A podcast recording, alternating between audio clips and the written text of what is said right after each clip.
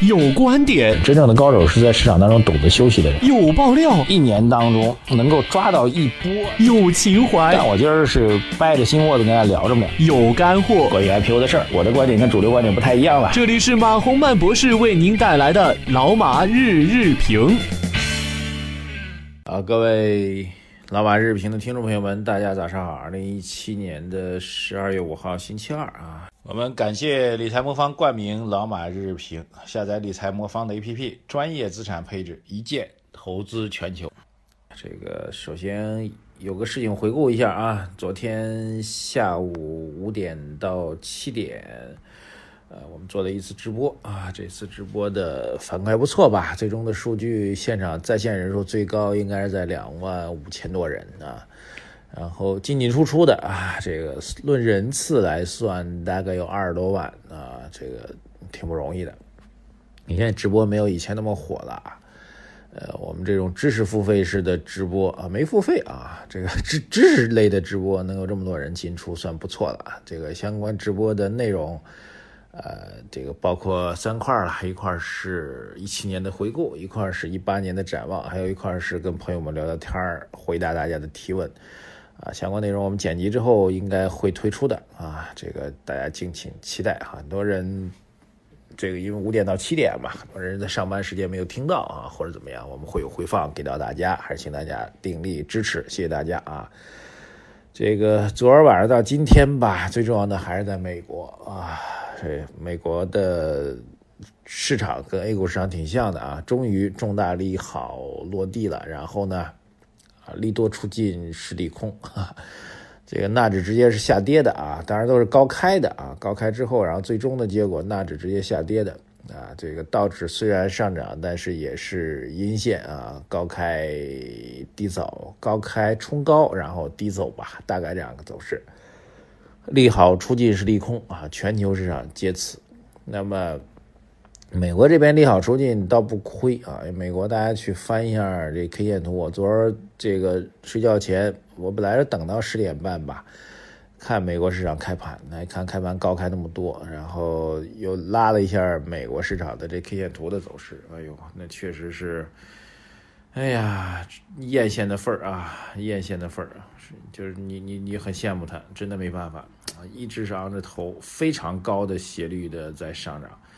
这斜率如果在中国非要找一标的的话，那可能只有茅台比较相似，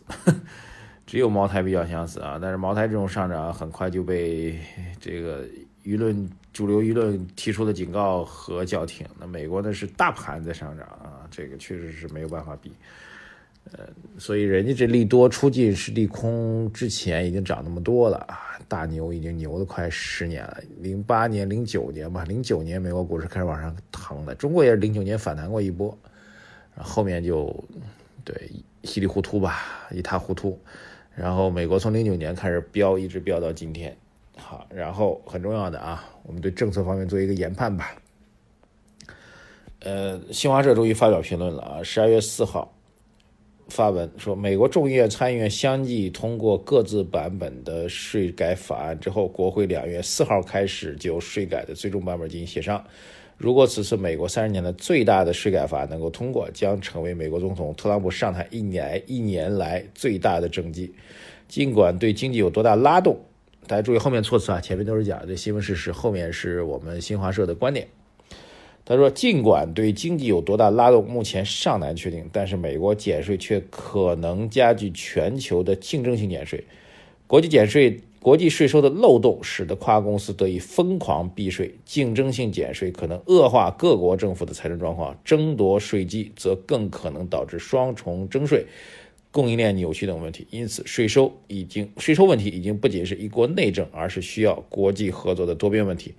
美国不应加入全球性的竞争性减税，而应成为全球领导全球性税收、税务协调的关键力量啊！这就是我们官方的表态。这表态的核心内容我基本认可的啊。这个首先对美国来说，我昨天的观点再重复一下，很多人反映说没有听太懂啊。第一个，这次减税对美国来说直接的影响就是特朗普的政治地位被被提高了，这是唯一确定的事情啊。第二一个。理论上可以确定，但现实当中从来没有确定过的就是，减税应该是会拉动经济，但是到底会拉动多少啊？在理论上的模型和现实当中，现在存疑。这是第二个，第三个，对全球经济来说啊，其实包括中国、欧洲、日本在内，这主要经济体在内，由于美联储的不能叫美联储，因为美国政府的减税，全球性的减税竞争压力会加大，包括中国这边也会承受到压力啊。这个既然新华社已经官方这么说了，那我们当然就按这逻辑去推演下去了。那么中国也会承受到减税的压力，这是第一大压力。第二大压力就是，美国如果经济出现复苏的话。那么，二零一八年美，二零一八到二零一九吧，美国这个连续加息的概率是大幅度的增加。如果美国连续加息大幅度增加的话，再加上减税措施的话，意味着极有可能出现一个问题，就是全球的资金配置，哪怕这些资金跟美国不搭界的啊，这个原来是属于全球的流动性资金吧，投机性资金啊，全球的这些资金都有可能会回流到美国本土啊。这会是一个全球资产配置流动的一个大的趋势，这个趋势我觉得也是基本上可以确定啊，因为因为税收低嘛，因为有加息预期嘛等等，所以会回流到美国当中去，对全球的资金影响会产生比较大的影响。所以实际上对非美国的经济体来说，包括中国在内，减税的压力、加息的压力在提高，然后货币资金外流的压力在提高，这三大压力，这是不容置疑的。对，所以会产生什么影响？我觉得中国肯定不会坐视不管，被动的去等待这三大压力的出现。中国肯定会采取一些反制性的措施啊。这反制性措施如何去做呢？大家可以去做推演，比如我们是不是，呃，这个也会采取一些。我我觉得加息概率不是很大，因为中国经济数据现在来看还是处于一个相对低位的空间啊。包括物价指数没有加息的理由存在，那么其他的一些变相性的加息的逻辑是否会出现啊？这是大家值得探讨的。另外一个，这个我们现在采取的核心措施是宏观去杠杆、微观强监管，这意味着一个逻辑呢，就是资金回报率总体会下降。对，当然这种下降我们觉得认为是合理的，是为中国经济稳定，是为金融风险排雷是有积极意义的。啊，但是